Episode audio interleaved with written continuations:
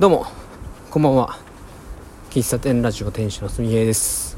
692回本日1月の23日月曜日ですね。時刻は18時22分です。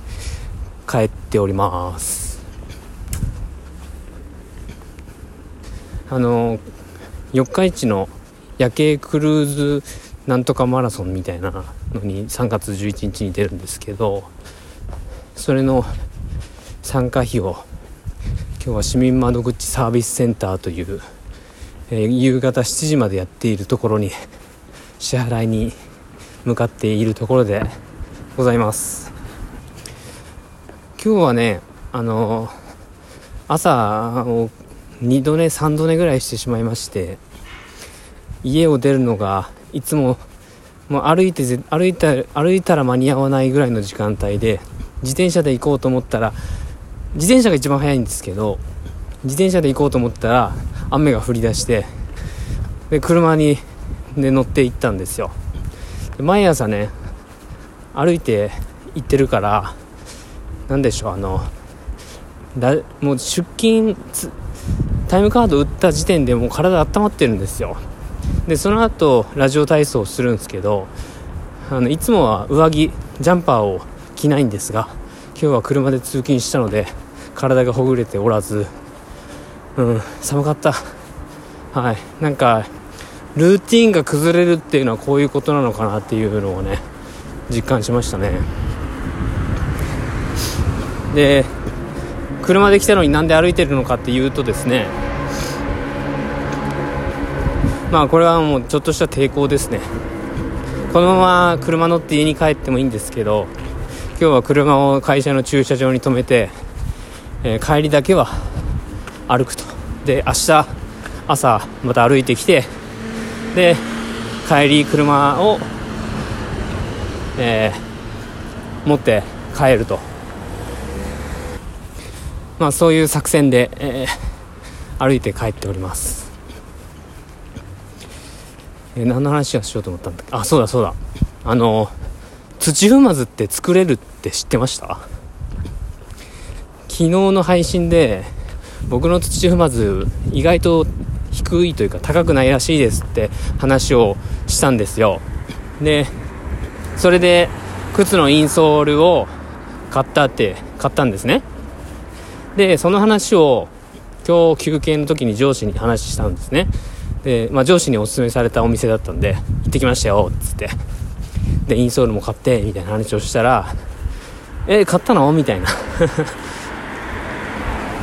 上司はインソールを履かずに、ノーマルの中敷きを履くらしいんですよ。で、聞いたら、その、インソールを履くと、インソールがこう反ってる分、傾斜がある分、それによって土踏まずをこう、起こしてるというか、なんていうの？う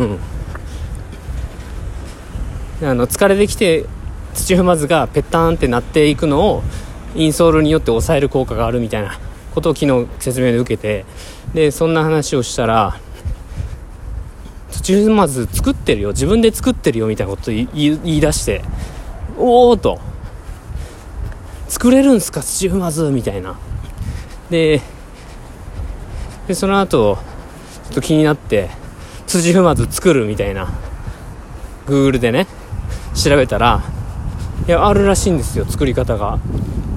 まあそれは扁平足の人向けのえーと、投稿とかあと靴のサイズが合わない人のとのこう向けに書かれた YouTube とか記事だったんですけど作り方3つぐらいあったな。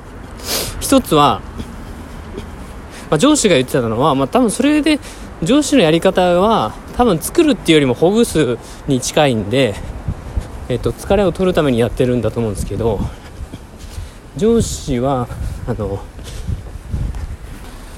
あのボールを、えっと、土踏まずに合わせてコロコロするっつってましたね。よく筋膜リリースとかでローラーをふくらはぎに沿わせてこうマッサージしたりみたいなすることあるんですけど、まあ、それの応用ですね。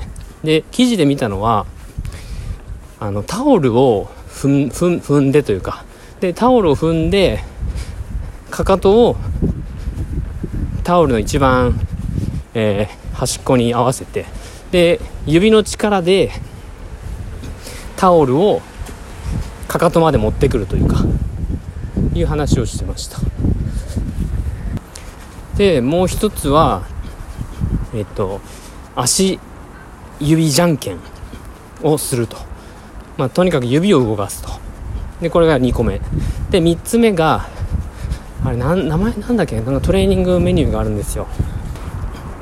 まあちょっとあのそのまんまの説明で言うとかかとを浮かしですね。かかとを浮かしてふくらはぎを鍛えるみたいな。でそれによって土踏まずのアーチができるらしいんですよね。なんだカールレングスだったかな？カールレッグスかなんかですよ。あの両足揃えてでつま先で、えー、かかとを上げる。背伸びするんかな？背伸びするみたいな感じですよ。で背伸びを何回かすることでふくらはぎが鍛えられてふくらはぎってか、えっと、第二の心臓って言われてるんですけどふくらはぎによの筋肉がつけばなんか血流が良くなるっていう話も聞くけどまあそれは全然関係ないけどね。でその土踏まずが作れるって話を聞いていやマジかよと。まあまあ別にいいんだけどね。あの教えてもらったスタッフさんにこうおすすめしてもらったものなんで僕は別に後悔はしてないんですけど土踏まずって作れるんやなというのをね今日の上司との会話で知りました。うん。まだまだ知らないことがたくさんあるなと。思いましたね。うん。で土踏まずのがあることによるメリットはあれなんですよ。着地した時の着地した時のショックを和らげる効果があるらしいですね。土踏まずによって。何ていうのかな？バネ。バネ。何ていうの？ちょっと言葉じゃなんか説明しにくいけど。土踏まずがあることによってだから扁平足の人はこう膝とか怪我しやすいらしいんですよ。うん。まあそんな話でした。はい。えー、週始めですけども皆さんいかがお過ごしでしたでしょうか？今日も一日お疲れ様でした。また明日お会いしましょう。喫茶店ラジオ店主のすみえでした。バイバーイ。